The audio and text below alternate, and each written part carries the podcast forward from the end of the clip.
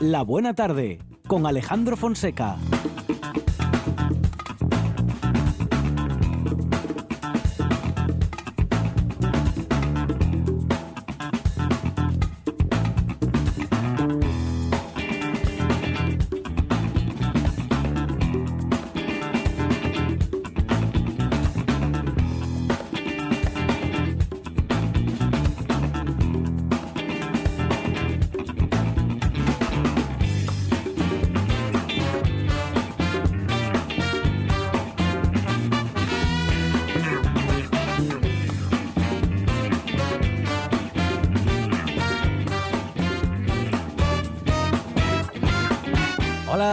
Buenas tardes. Son las 4 y 7 minutos de la tarde y esta es la radio del Principado de Asturias.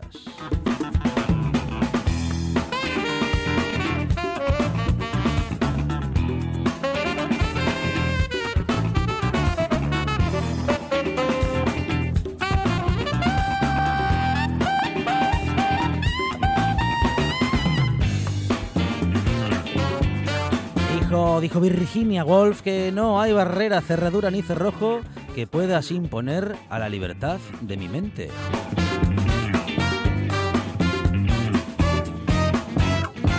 Ella trabaja libre y nos acerca historias que enriquecen nuestra mente en la producción Sandra González.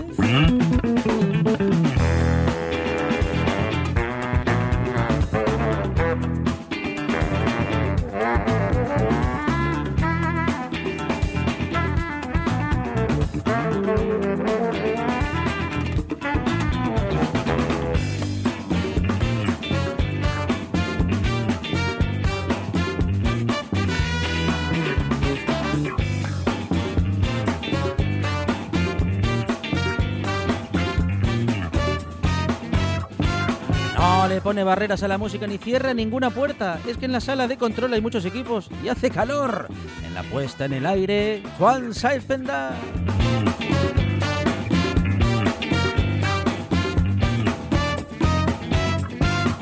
Esto es la buena tarde y hasta las 8. No, hoy hasta las seis y media. Dice así.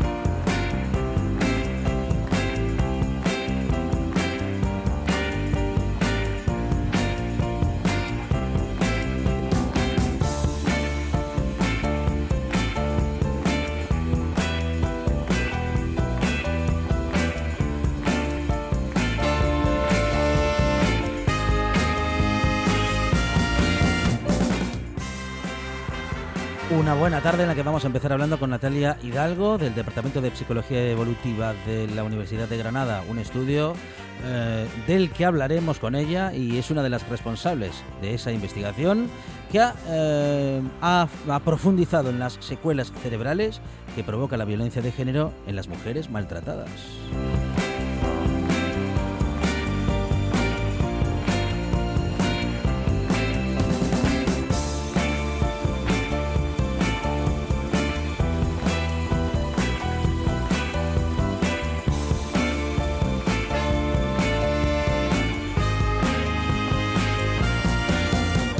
Y hablaremos de ciencia y, in- y investigación con Miguel Ángel Ludueña, doctor en ciencia y tecnología de los alimentos, y llegará también René Cruelle, con el que hablaremos de las vacunas, diferencias y de qué hablamos cuando hablamos de porcentajes de efectividad.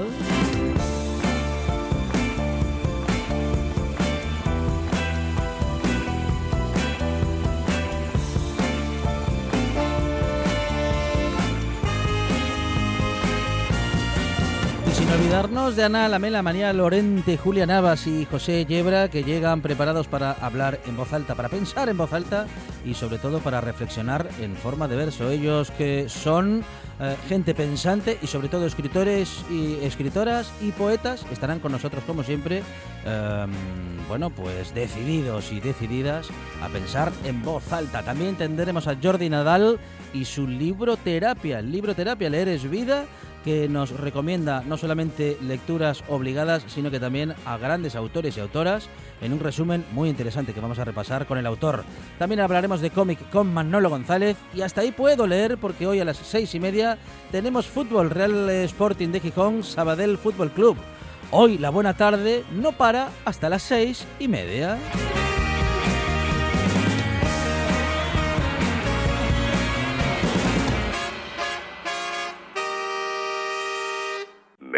La buena tarde.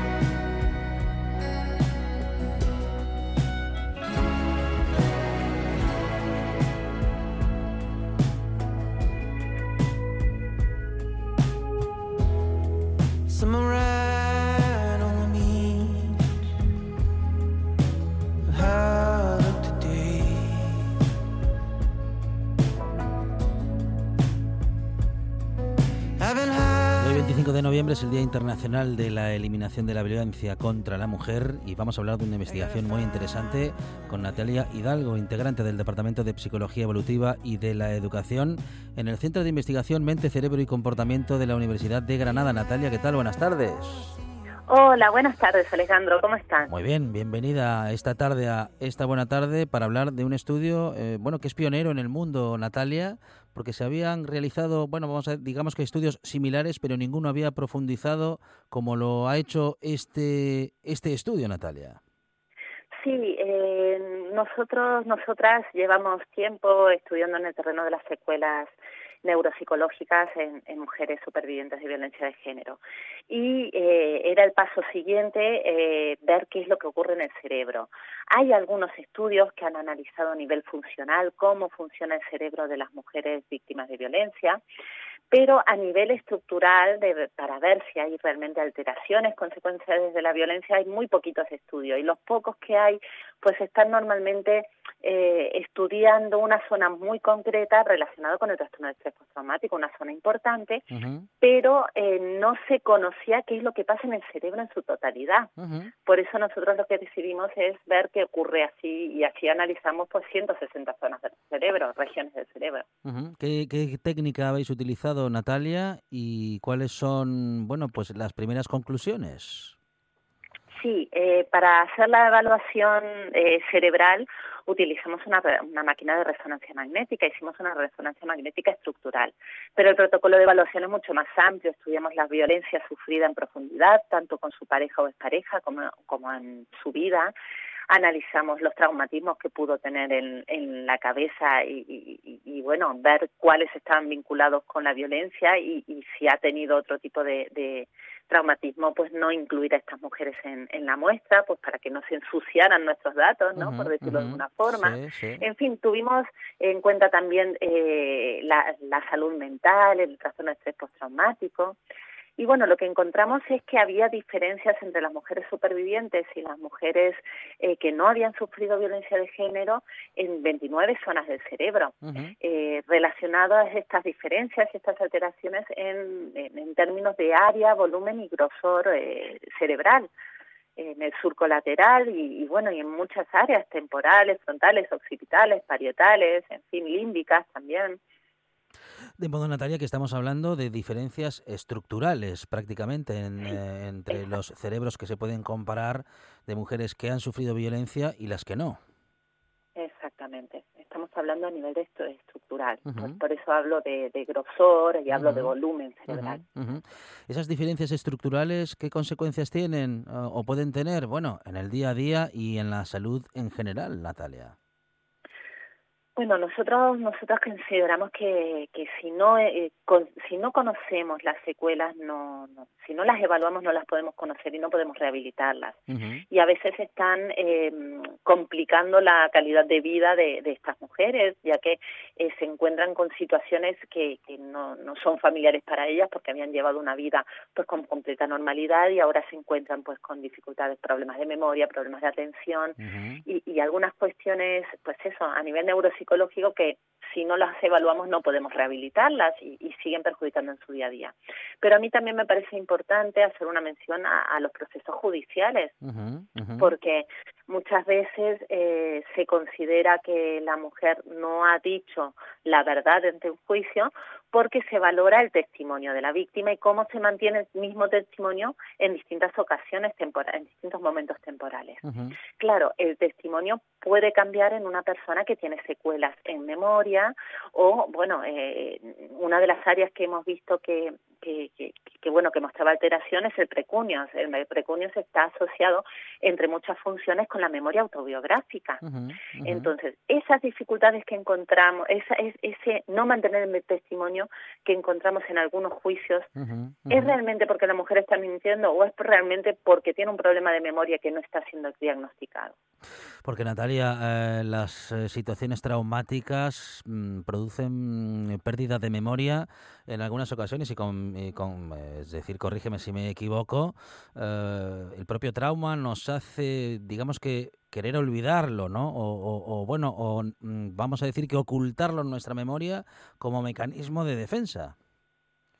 Sí, eso es un proceso que, que a veces ocurre con respecto a la, a la memoria episódica, que nos juega esas pasadas de, de intentar no, no, no, no poder verlo con claridad, sí, eh, pero, pero lo que tenemos que destacar es el que un porcentaje altísimo de las mujeres supervivientes tienen un trastorno de estrés postraumático, como el que se estudiaba en los super, supervivientes en veteranos de guerra o supervivientes de accidentes de tráfico, situaciones eh, especialmente bruscas, eh, dolorosas, impactantes, eh, generan un trastorno de estrés postraumático. Las mujeres supervivientes también. Y este trastorno tiene unas consecuencias en el cerebro, tiene una repercusión directa sobre la memoria. Entonces era es, fácil eh, eh, hipotetizar que en mujeres podía ocurrir lo mismo y estamos estamos mostrando eh, con los resultados que sí que efectivamente ocurre. Natalia, llama la atención que hasta, hasta hoy no se hubiera realizado un estudio eh, tan completo como este. Bueno, en fin, decías que se habían eh, realizado estudios similares, pero no tan completos ni complejos como este. Eh, bueno, en fin, esa es casi que la pregunta y la reflexión a la vez, ¿no? qué extraño que hasta ahora no se haya profundizado tanto en este tipo de estudios es que realmente no se ha profundizado demasiado en el cerebro de las mujeres supervivientes. Es más, somos muy poquitos los grupos que, que estamos investigando en el mundo en este tema y estamos conectados para, para poder aportar un conocimiento común porque realmente es un tema que nos preocupa. Eh, hay, hay que dar pasos en la ciencia y me parece que todo lo que hicieron mis compañeros y mis compañeras anteriormente es, es interesantísimo. Se centraron específicamente en el trastorno de estrés traumático que es muy prevalente en estas mujeres. Pero ya una vez conocido esto, era como el siguiente paso lógico. Vamos a ver qué es lo que ocurre en el cerebro al completo. A partir de este conocimiento, Natalia, bueno, ¿qué, cuestiones se pueden poner en práctica para, bueno, mejorar la vida de esas eh, mujeres, mejorar esas eh, secuelas, trabajar sobre esas consecuencias? En fin, eh, ¿cuáles son las opciones que pueden mejorar la vida de esas mujeres que os puede dar a la, a la ciencia este, estos datos que se han obtenido? Bueno, en primer lugar, yo, yo eh, apuesto por una, una evaluación más completa a las mujeres supervivientes. Una vez que, que hemos o estamos consiguiendo que, que las mujeres puedan denunciar y en unas situaciones de no en todos los casos, pero en muchos casos de seguridad, y, y otras mujeres que no, aún sin denuncia pueden acudir a un centro de información a la mujer y ser atendidas. El siguiente paso es que puedan ser evaluadas en profundidad evaluar su salud física, porque tienen multitud de secuelas eh, con respecto a la salud física, eh, secuelas psicológicas, pero también las, las, secuelas neuropsicológicas, esto que estamos hablando, de la atención, de la memoria, de la toma de decisiones, para poder intervenir con ellas. Entonces yo yo creo que hay que incorporar en los en los servicios de atención gratuita a mujeres supervivientes eh, este tipo de evaluaciones e incluso en los centros de salud una conciencia mayor sobre que existen estas alteraciones que no sean confundidas con bueno estás más nerviosilla y como estás más nerviosilla pues recuerdas peor las cosas, a mí también me pasa, estamos muy estresados, que seamos un poquito más conscientes de que esto ocurra para que podamos hacer una evaluación precisa y reconocer las secuelas para intervenir sobre ellas. Es que me parece básico. ¿Crees que se quita importancia, Natalia, bueno, pues al relato de, de una mujer, en, bueno, en fin, eh, en el sistema sanitario o en todo caso en esa atención eh, psicológica, ¿no? Que mm, muchas veces, en fin, o no aparece o no profundiza lo suficiente. Yo creo que sí, pero creo que es por un tema de desconocimiento. en nuestro equipo estamos realizando trabajo con centros de salud eh, en Granada, porque, porque bueno, pertenecemos aquí a la Universidad de Granada y realmente los y las profesionales con los que trabajamos, que les damos formación o que, o que nos ofrecemos como para poder apoyar, en el momento que entienden, que les explicamos que existen estas secuelas, ya empiezan a abrir los ojos y a ver los relatos de otra forma. Pero claro, si esto no se sabía, pues tampoco ellos lo conocían, entonces no pueden trabajar sobre algo que se desconoce. Entonces la formación de profesionales también creo que es importante porque la actitud suele ser muy buena. Entonces lo que hace falta es que esta, esta información pues, se dé a conocer. Natalia Hidalgo, integrante del Departamento de Psicología Evolutiva y de la Educación en el Centro de Investigación Mente y Cerebro eh, y Comportamiento de la Universidad de Oviedo. Natalia, muchísimas gracias y enhorabuena. Muchas gracias. Universidad de Granada. Universidad de Granada, sí, sí. Gracias a ustedes, Alejandro, por, por este, este preciso momento que, nos, que me dejaron contar nuestros, nuestros avances. Gracias. Un saludo desde la buena tarde, gracias. Igualmente, hasta luego.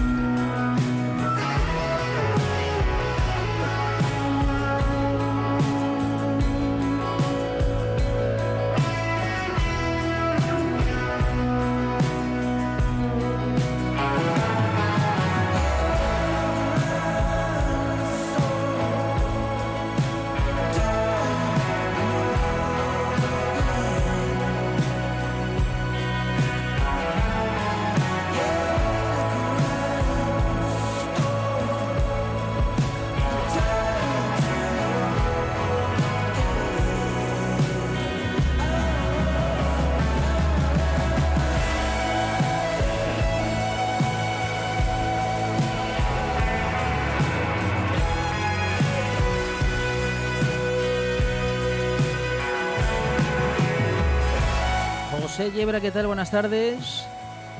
Buenas tardes. María Lorente, ¿qué tal? Bienvenida. Hola, buenas tardes. Ah, muy bien, ahí estamos con María Lorente. Había dudas de cuál iba a ser el medio de comunicación, pero ya lo tenemos clarísimo. Bien, bienvenida. Lo hemos, conseguido. Fantástico, el milagro de la comunicación, además cibernética. Ana Lamela, ¿qué tal? Buenas tardes. Hola, buenas tardes, Alejandro. Julia, y José y María. Ahí está, ¿eh? todos se saludan y todos se saludan. Julia Navas, ¿qué tal? Muy bien, hola a todos y a todas. Bueno, em, la reflexión va a venir por parte de todos, claro. Eh, vamos a empezar por, por José, por aquello del teléfono, pero hoy es 25N, José, y es un día, bueno, indicado ¿eh? en el calendario y también en la conciencia. Sí, y que no debería existir. Si existe es porque todavía existe la violencia contra la mujer. es tremendo estábamos aquí, bueno, estaba antes recorriendo aquí mi instituto y bueno, hemos preparado una actividad muy muy para muy muy enfocada a concienciar sobre este sobre este aspecto. Bueno, algo fundamental, ¿no? En el mundo educativo, en el mundo de la educación, José. Eh, bueno, en fin, estar eh, en, en, el espíritu ¿no? de, de, estos días para que desde muy pequeñitos y ojalá lo logremos con las siguientes generaciones, ¿no? Se tome conciencia de esta cuestión y, por fin cambien las cosas, ¿no? En algún momento tendrá que suceder. sí. Y, por supuesto nosotros como, como, no solo como profesores, sino como padres, no consentir el más mínimo indicio de, de, de, de, abuso, de violencia machista, sexista. Eso es, vamos, está... En mi caso por lo menos es así. Y bueno, hay muchas conductas entre adolescentes que repiten estos parámetros eh, de generaciones anteriores. Entonces, bueno, hay que, hay que ir, no sé, tratando de, de, que los vayan dejando atrás y de que no funcionen de esa manera porque no, no van a llegar a ningún sitio. me parece que, tener que celebrar este este día, lo, lo, lo, importante sería de aquí a unos años no tener que celebrarlo ya más y que sea un, recuerdo del pasado. Bueno, María, un día de reivindicación y un día en el que tenemos que ser muy conscientes, ¿no? Lo que, bueno, en fin, digamos que lo que se celebra o en todo caso eh, en lo que hay que pensar muy mucho. Sí, es un día, es un día muy importante, pero creo que todos los días deberían ser, todos los días deberían ser 25N para que tenga que dejar de existir el 25N. Caemos muchas veces en el error de, centrarnos en, las cosas el día que toca.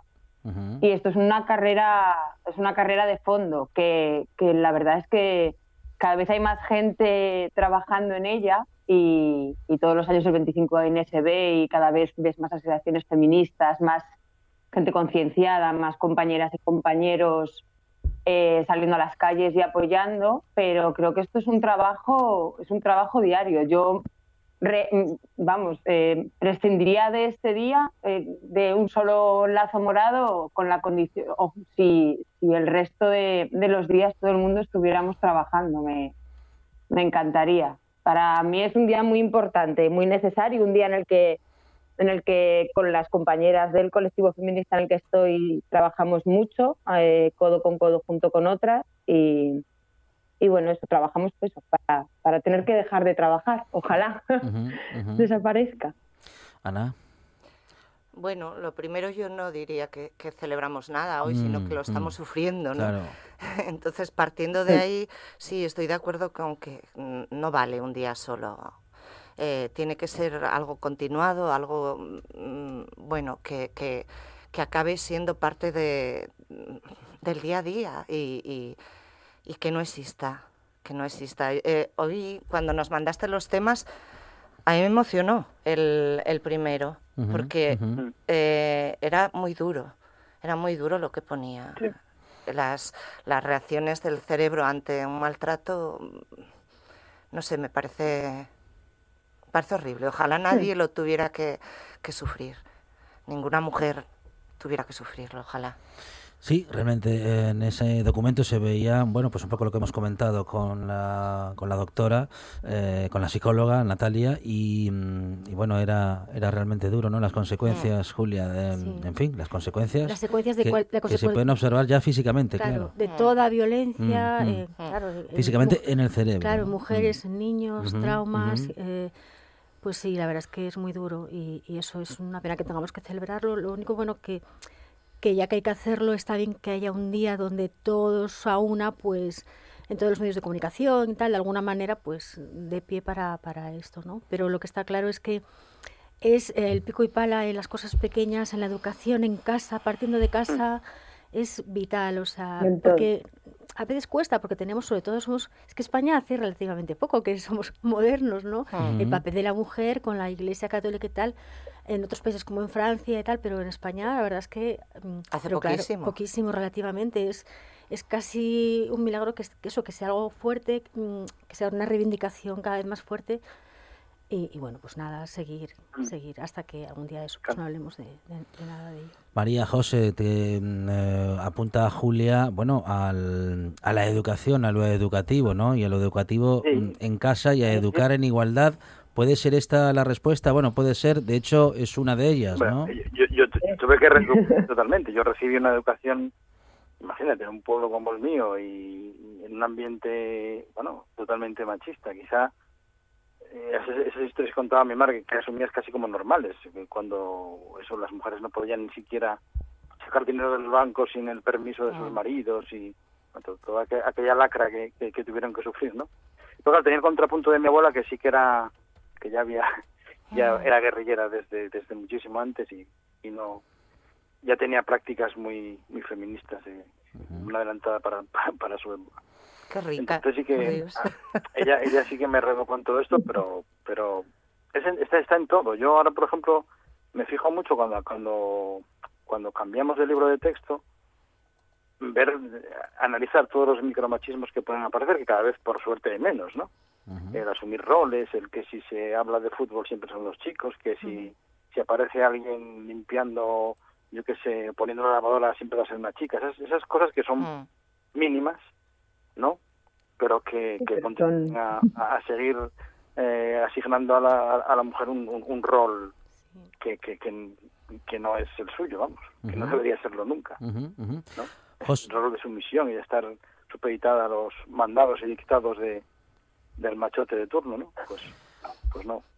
Y eso a partir de ahí tienes que, bueno, que educarlo. Yo creo que, que por lo menos a, nivel educación pública se está intentando y se está tratando de hacer conciencia cada vez más a la gente, se hacen actividades mm, colectivas que, que, implican a todo el alumnado, a toda la comunidad educativa y no hay gente que protesta, por supuesto, pero eh, José, bueno, y a, todas os lo comento, pero sobre todo a José, por lo que acaba de comentar, sabes que, y sabéis que en esta buena tarde, hace algunos meses, tuvimos a Pello Riaño, autor de Las Invisibles, ¿por qué el Museo del Prado ignora a las mujeres? Y Pello Riaño, en algún encuentro con Pérez Reverte, em, recibió la calificación por parte de Pérez Reverte de converso. Em, eh, eh, bueno, no, Esquirol. José, creo que nos corresponde, ¿no? O sea, y Pello se hacía cargo, ¿no? Decía, sí, sí, efectivamente, digamos, si esa es la visión de Pérez Reverte, bueno, pues efectivamente soy un converso. Digo, los que los, los que ¿eh? hemos nacido en una, en una sociedad, en una educación determinada, y que con los años, afortunadamente, hemos ido evolucionando lo suficiente, ¿no? Sí, sí. Eso es un plus total. Ayer estaba eh, no sé, en una película salió algo de bricolaje y tal, ¿no? Y así en modo jocoso, eh, comentando, decía mm, mi compañero, claro, es que tú, es, tú no coges un martillo, y yo, ¿quién hace todo lo de la casa y tal? Y, digo, es verdad, tenemos los roles demasiado, digo, pero bueno, quizás porque también somos, nos educaron de tal manera que a mí mm, no me educaran, me educaban para coser mi madre, o sea, me daban la aguja, nunca me dio eh, mi padre, tal, luego la acabé ayudando de fontanera, pero no es porque por cuestión de capacidades, sino de ponerse a ello. Y bueno, sí, por supuesto, luego las habilidades.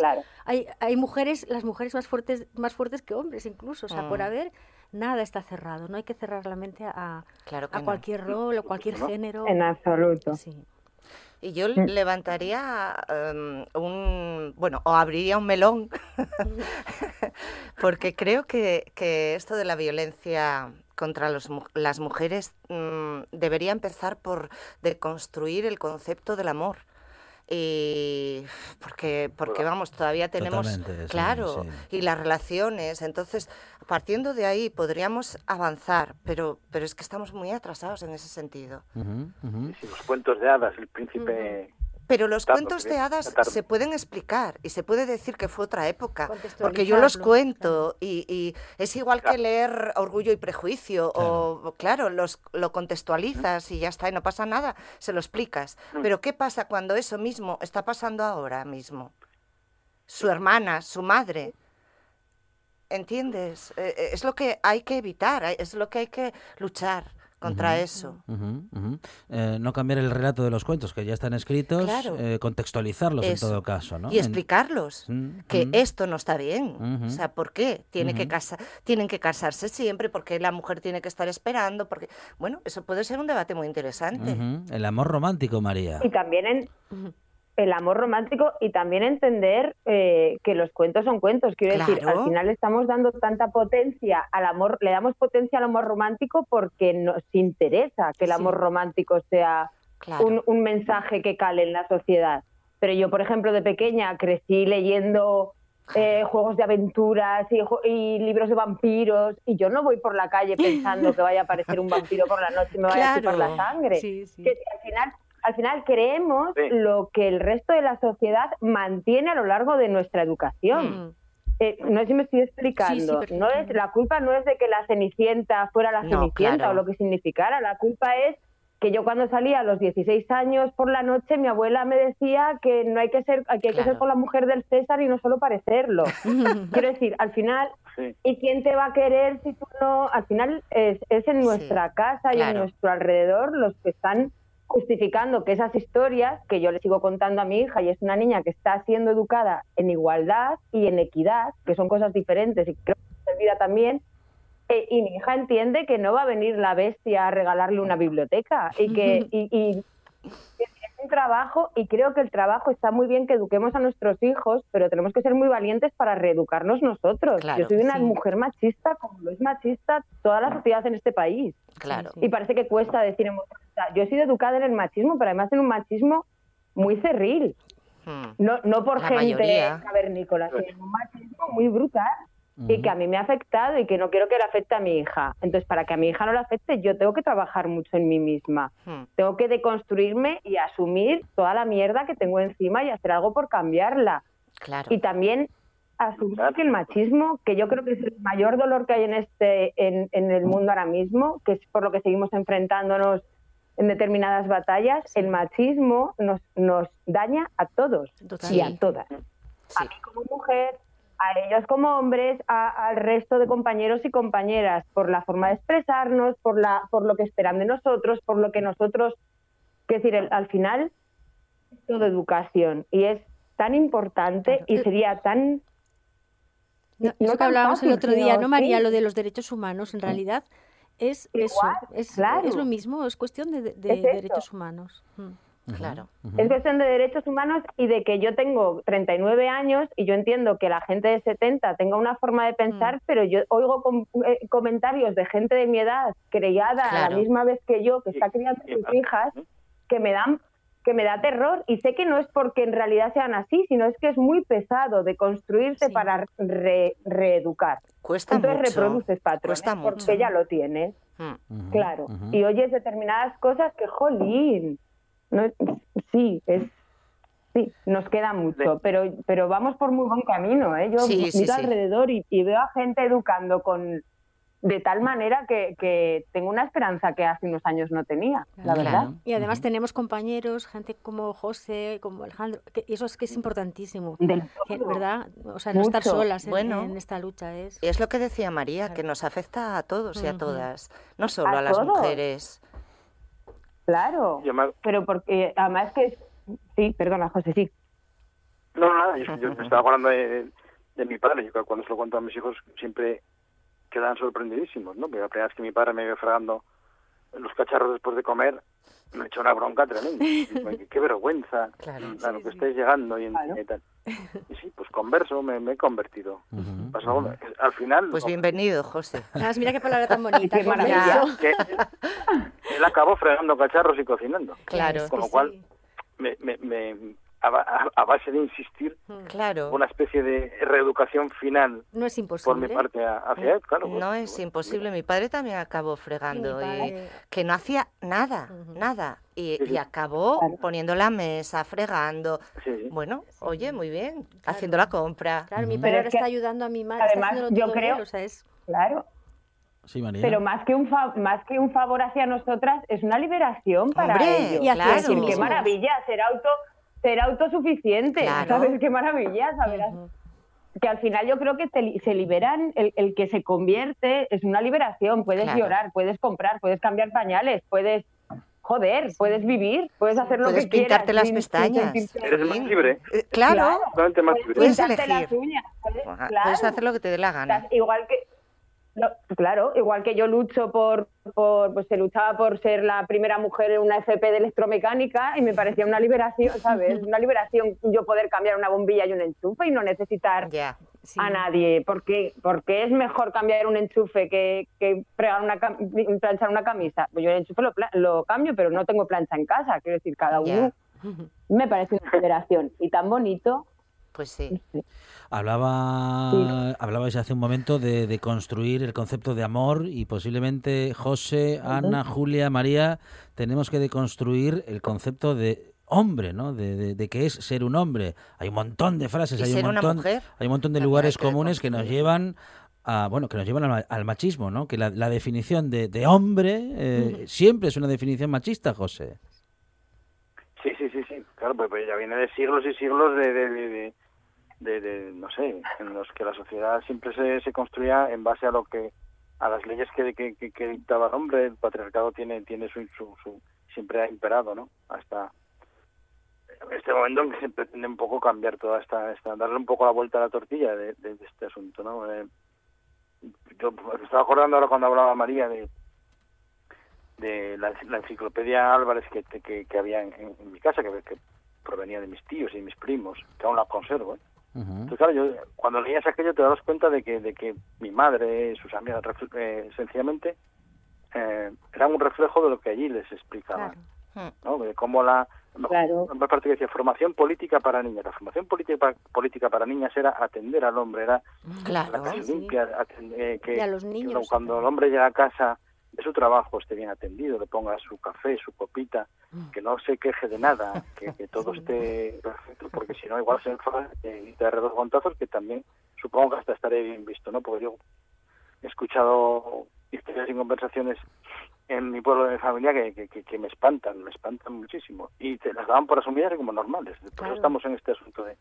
En las primeras luchas de las mujeres feministas, eh, pues en los carteles que hacían, ¿no? Para reírse de ellas, como eso, como abandonadoras de, casa, marimachos, llaves. Y sin embargo, cuando eh, la, primera, la Primera Guerra Mundial y la Segunda Guerra Mundial al final los hombres se fueron al frente y las mujeres tomaron las riendas de las fábricas. Y luego cuando volvieron las volvieron a echar. O sea, eh, la mujer siempre ha sido el sostén. Si alguien es el sostén de una sociedad, todos lo somos, pero la verdad es que la mujer siempre, desde ese papel en, en la retaguardia, es, es, era, es vital ¿no? Mm. en todas las sociedades, en la importancia y lo fuerte que es. Y, bueno. Sí. sí, lo que pasa que yo creo que, que, que lo que hay que hacer es, es abolir esas diferencias, ¿no? Ni, ni, ni, la mujer tiene que estar mm. en segundo plano ni en primero, sino aquí estamos, claro, claro, estamos, claro, ni en ningún plano y, y, los hombres tampoco. Entonces, no es que estemos eh, ahí y que de repente nos echen, no, es que tendremos que llegar a tener las mismas oportunidades todos y todas, ¿no? Y, sí. y en eso estamos. Bueno, y en eso... En poder por lo menos plantearte. Claro, claro. Bueno, y en plantearte que, dónde quieres estar. ¿Y qué quieres ser? Más que... Sí, ¿qué quieres ser en la vida? en tu vida. María si quieres ser, quiero decir, es que ah. además... es que es un tema apasionante. Sí, sí, claro que había, decía yo que habría un melón. Perdón, perdón, Alejandro. No, no, no, no, simplemente, no, no, en la, en la línea en la que, en la que estáis, ¿no? Justamente en, la, en estas reflexiones, ¿no? Que mm, hay que tomarse ese trabajo, María, que tú decías antes, ¿no? De, bueno, de, de preguntarse a uno mismo qué quiere ser, cómo quiere crecer, cómo quiere educar. Del todo. Ese es un trabajo que necesita de mucha voluntad porque es más fácil identificarse, mm, bueno, en fin, con lo que con la educación que uno tuvo y no buscar mucho más allá y como decías antes reproducir modelos.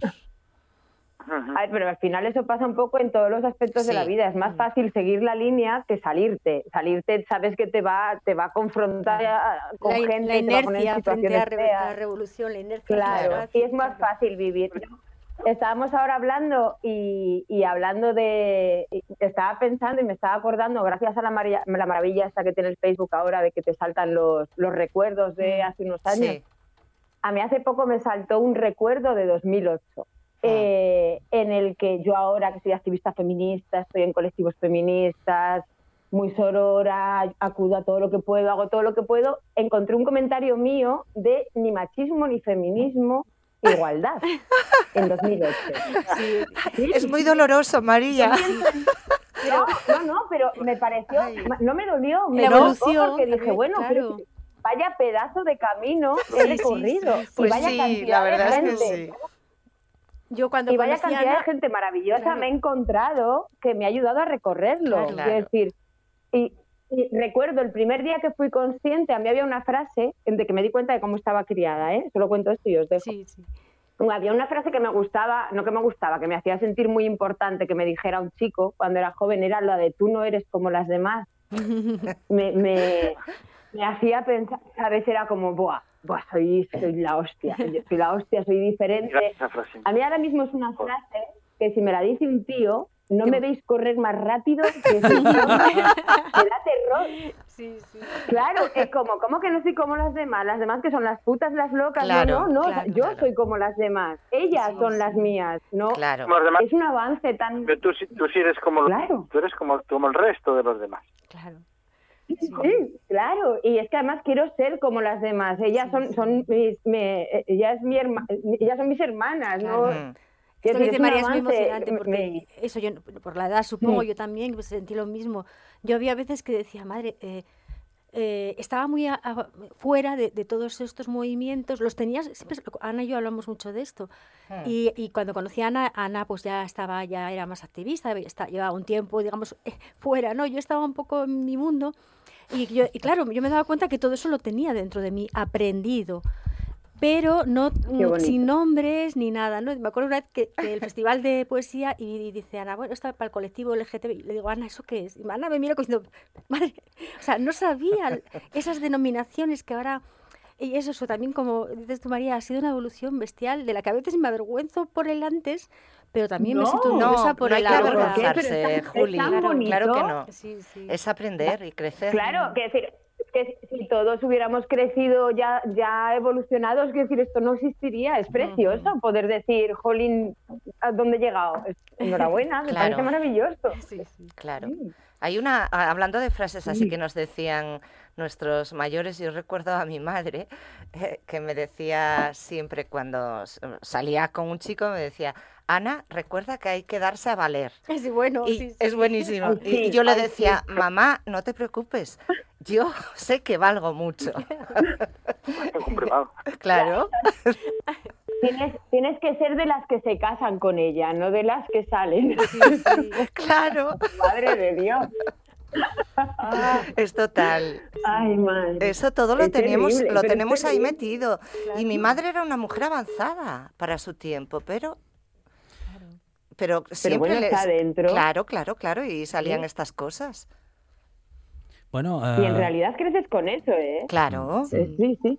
Bueno, parece que todos hemos tenido una evolución, em, eh, María. Fíjate que en poquito, en, poco tiempo, ¿no? Porque hablabas del 2008, de 2008, 2008. Y, uh, y, bueno, ¿qué, qué conceptos mm, que también, ¿no? Eh, digamos que también, bueno, no sé si la sociedad en general o, bueno, pues la ideología, la sí, bueno, la ideología machista, ¿no? Que al final es una ideología, eh, intenta imponernos, ¿no? Bueno, eso de eh, igualdad sí, pero no ni feminismo ni machismo, y luego aquello que, madre mía, que ya está muy recorrido, pero que no está de, no, no está mal del todo recordarlo. Eh, eso de equiparar el machismo y el feminismo, que madre mía, que no tiene nada que ver, ¿no? Claro. Por supuesto que no. En absoluto. nada. El feminismo eh, eh, es que es volver a, repetir, repetir. Yo a veces canso, ¿eh? A mí me cansa mucho cuando, precisamente cuando hablo con mujeres, me enfado mucho porque eso del feminismo radical o tal, digo, a ver, es que todo lo, que, lo que vosotros tenéis ahora, la igualdad que tenéis, está o sea, lograda gracias a, a, pequeñas revoluciones o grandes revoluciones.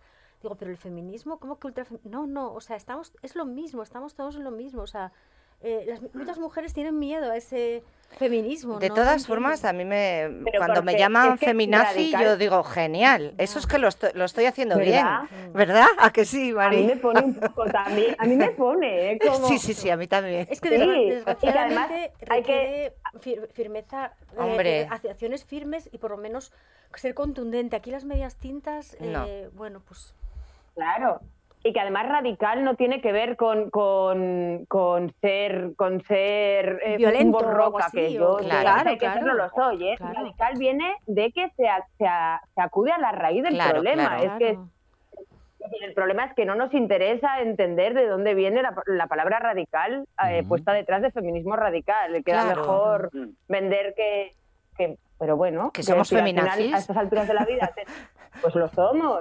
Claro que lo somos. sale de un grupo estadounidense que era del Ku Klux Klan. Quiero decir, a mí que un tipo como ese me llame feminazi me, me pone mogollón. Hombre, por favor. Justo ahora que lo dices, María, iba a recordar justamente de dónde nace el término feminazi y fue Rush Limbaugh eh, que, bueno, justamente esto se remonta a la década de los 90, fíjate que ya lleva tiempo, yo creo que era más reciente, y eh, este, bueno, este periodista eh, conservador norteamericano utilizó este término para cargar contra las mujeres que ah. defendían el derecho al aborto en aquel entonces. Ah. Ojito, pues, bien, pues, pues bienvenido pues, sea. Pues soy una feminazi, vamos, radical.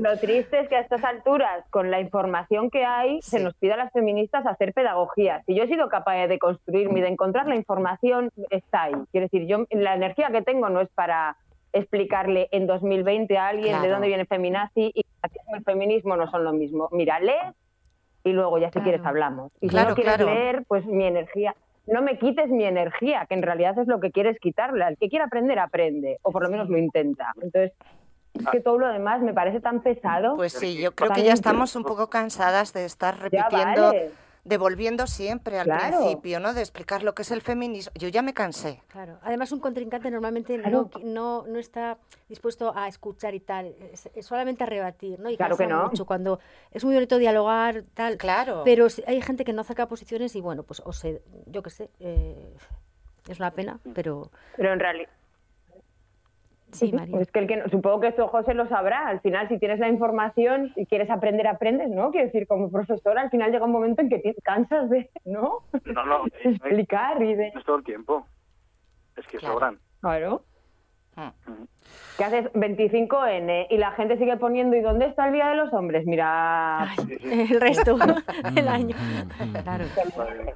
Uh, sí, no, y sobre todo bueno, paciencia ante ese hartazgo, ¿no? También de, de María, que, que, dan ganas de reaccionar de un modo más resumido, ¿no? Digamos, de explicar menos y, y reaccionar más. Es que ya llega a una altura, ¿no? De, de, las, de, las, de, los acontecimientos. yo ya tengo dos hijas para mm. explicarles eso y ya se mm. los expliqué en su momento. Mm. Ahora ya vamos mucho más avanzadas. no tengo por qué volver ahí. y menos con un tío que, que, no va a avanzar en ese sentido, si no quiere él. Que no quiere. Claro que es así. Entonces, la energía para lo importante y ya está. Pues sí. Como si la responsabilidad de, bueno, de, evolucionar fuese solamente de las mujeres, eh, José, y esa es una, bueno, es una obligación de todos, ¿no? Digo, lo de la evolución y procurar ser una sociedad mejor. Totalmente. Yo, aprendo mucho de mis hijos y, y sobre todo mi hijo mayor que está súper concienciadísimo con todos los movimientos y demás y aprendo cada día. Es una maravilla y estoy súper orgulloso de claro. Porque, claro, también es otro tipo de educación que está recibiendo. No solo por mi parte o por nuestra parte, sino por por la sociedad o por el contexto en el que él se mueve, ¿no? Y sí que no necesita Qué maravilla. explicaciones ni, ni nada, porque hablamos mucho. Entonces, si es que no necesitas, como en mi caso en su momento, tuve que reeducarme piano piano para ver hmm. que existían otros mundos aparte de aquello que me habían en, lo que me habían educado a mí que era totalmente erróneo equivocado bueno, un día en el que las reflexiones en forma de verso mm, seguro que van a, bueno, pues a, sorprendernos como siempre y a emocionarnos como nunca. Uh, José, por aquello de empezar por la comunicación telefónica, ¿con qué, ¿con qué vamos hoy? Vale, pues es un poema que tenía aquí escrito hace ya año, en junio del año 2019, lo encontré por ahí rebuscando. No tiene título, pero bueno, voy para allá. Agazapadas en lo más hondo de nuestras trincheras, escuchamos el viento que pasa de largo, lejos, muy lejos del mar, dejando muescas de antídoto contra el reflejo imperecedero de una dignidad olvidadiza. Me cruzo con gente extranjera que me enseña con orgullo las banderas de antaño. Esas que viajan en coches coma, una parte de nuestra historia que a base de vilipendio matcón parece rebosante de culpa. Parece incluso la herrería en la que se forjaba el odio, en la que se asesinaba el placer a la carta. La defensa y el ataque se mezclan en recipientes como agua y aceite, mientras seguimos hablando como vinagre de nuestras mierdas presentes. Y el vinagre limpia, dicen, porque el pasado sucede ahora, no conviene olvidarlo, porque este entreacto que disfrutamos entre el vacío de antes y el que vendrá tras el último oxígeno expulsado, no nos volverá a pertenecer, hasta que la última de las estancias se llene con el aliento perdido de todas nuestras muertas. Abramos ya la puerta, purifiquemos con saña la ira de los otros, dejemos que huya para siempre la agonía seca del silencio eterno. Bueno, muy bien, muy bien, José. José Yebra en esta buena tarde. María Lorente. Eh, bueno, el mío es de, es de 2018 y, y, me acuerdo que lo escribí un día leyendo el periódico porque desde hace unos años en, en Ribadesella los miércoles se lee en voz alta el nombre de todas las asesinadas por, por la violencia machista y, y bueno, eh, no tiene título tampoco. Es Lo reconozco. Acudo cada día temblorosa a los titulares. A veces incluso cruzo los dedos para no tener que hacer recuento ni vigilar las listas de nombres infinitos que un día eran y de pronto ya no fueron. Se me encoge el alma. Intento imaginarme los ojos de la que pudo, quién sabe, haber llegado a ser mi amiga el tacto de huellas aún borrosas del niño que creciendo saludaba a un rincón nuevo de piel en su cuerpo cada día. Sus voces, qué cadencia o estridencia tendrían sus risas y sus estornudos, serían incómodos sus silencios. No sé si lo sabéis, pero todos estornudamos distinto, porque el alma que dicen que se nos escapa al hacerlo es única en el universo. Se me llenan las entrañas de buriles, me arañan la garganta los lamentos y me pesan como losas el vacío que deja en el aire la vida escapando de sus pechos. Lo reconozco, acudo cada día temblorosa a los titulares porque tengo miedo de la próxima ausencia, pero sobre todo del grito encubierto que aloja cada asesinada en mi estómago y que no dejo salir porque no me atrevo. María Lorente, en esta buena tarde, Ana, vas a tener que respirar hondo para, mm. para poder ir a, tu poesía de hoy, ¿eh? ¿Tú crees? Está, está a flor de piel hoy. Ana, eh, bueno, lo estamos todos. ¿eh? Iba a leer otro, pero, pero oyendo los, los poemas de, de José y de María, creo que voy a leer uno que tiene mm, que es el último de, del libro mm, de un libro mío que se titula La otra y que habla de, sororidad y de esperanza. Yo creo que también la necesitamos hoy. Mm, las otras son, como decía María y como sabemos, eh, nuestras hermanas, somos nosotras. a las otras, como a mí, nos engañan fácilmente con copos de nieve o una taza de café caliente. Lo decíamos hoy todas alrededor de una mesa llena de vinos y cervezas. Y pegábamos golpes en los cristales de las ventanas del bar, igual que intentábamos zarandear las rejas de aquello que antes nos parecía el paraíso. A las otras, como a mí, nos atrapan fácilmente con palabras de nadie, con poemas que se pierden en la raya del horizonte.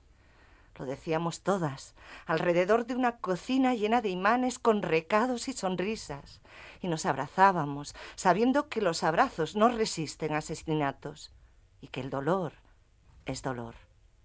Pero a las otras, como a mí, nos vale cualquier bosque para empezar a cantar, nos vale cualquier esquina para cogernos del brazo, gritar y enseñaros las tetas con palabras que salvan.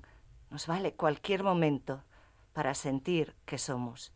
Lo decíamos todas, levantando las faldas. Somos mujeres. Y eso ya es bastante.